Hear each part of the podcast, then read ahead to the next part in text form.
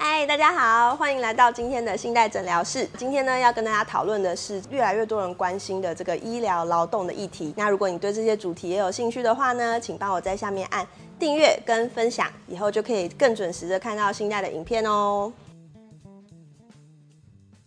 那在开始比较严肃的话题之前呢，要先跟大家分享一个小说《姐姐的守护者》。剧情呢，就是说有一个家庭啊，他们生了一个有罕见疾病的女儿，必须要让她时常的进出医院接受输血，甚至是器官捐赠。爸爸妈妈就使用人工生殖的方式，再生了一个健康的妹妹。每一次呢，这个姐姐病情恶化要住院的时候呢，妹妹就要跟着她一起住院。这个时候，妹妹可能就必须要捐血给姐姐，或者是捐骨髓。有一次，姐姐在病情恶化到必须要肾脏移植的时候呢，妹妹突然请了一个律师来打官司。那打官司的目的呢，就是要拒绝她的父母当她的医疗监护人，可以代替她决定捐赠器官给姐姐。那妹妹打了官司之后呢，爸爸妈妈就很不谅解啊，因为两边都是自己的女儿，那她现在要打这个官司，是不是表示她不愿意捐肾脏给姐姐了呢？后来啊，在法庭的决议之后啊，其实有让这个妹妹取得她的医疗监护权。但是呢，在她夺回身体的掌控权之后呢，她第一件事情却是签下自己决定要捐赠器官给姐姐的同意书。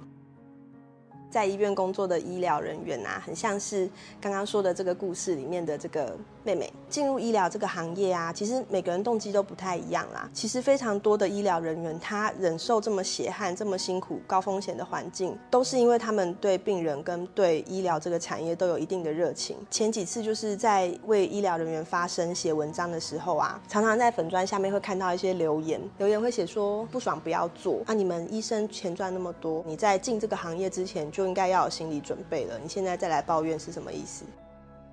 那其实看到这些留言啊，还蛮难过的，因为吼我们在医疗场所待久了，发现周围真的有很多人真的都不爽不做了。呃，医生有些甚至不再做医疗行业。那因为啊，我们这些医疗人员啊，在医院有一定的资历之后啊，在外面行业其实会有非常耐操的评价。大部分转职的人啊，在其他的工作都表现得很好。那接下来呢，就要谈谈这一次这个禁止医护人员出国的政策。那有一派的意见是觉得相忍为国，另外一派呢，大部分都是忧心这个颁布命令这个流程非常草率，而且都会害怕它有一个潜在性对人权的侵害。不过呢，医疗圈普遍有一个共识，那就是我们都觉得现在是非常时期，那我们也大部分愿意牺牲自己的一些权益来成就这个台湾的防疫成绩。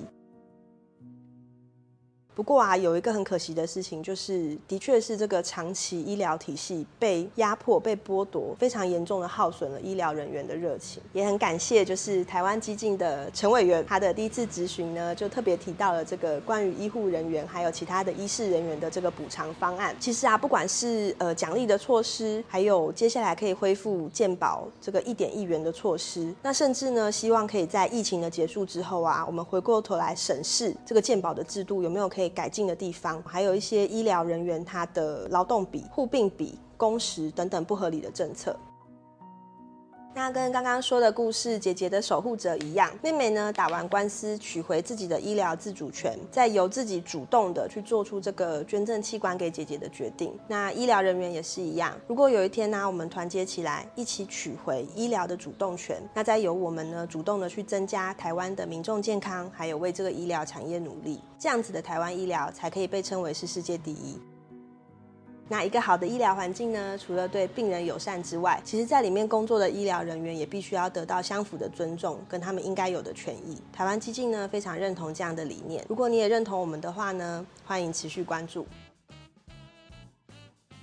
今天的分享就到这里结束，我是新代医师。如果你也对新代诊疗室有兴趣的话呢，欢迎按下下面的分享跟订阅。我们下次再见喽，拜拜。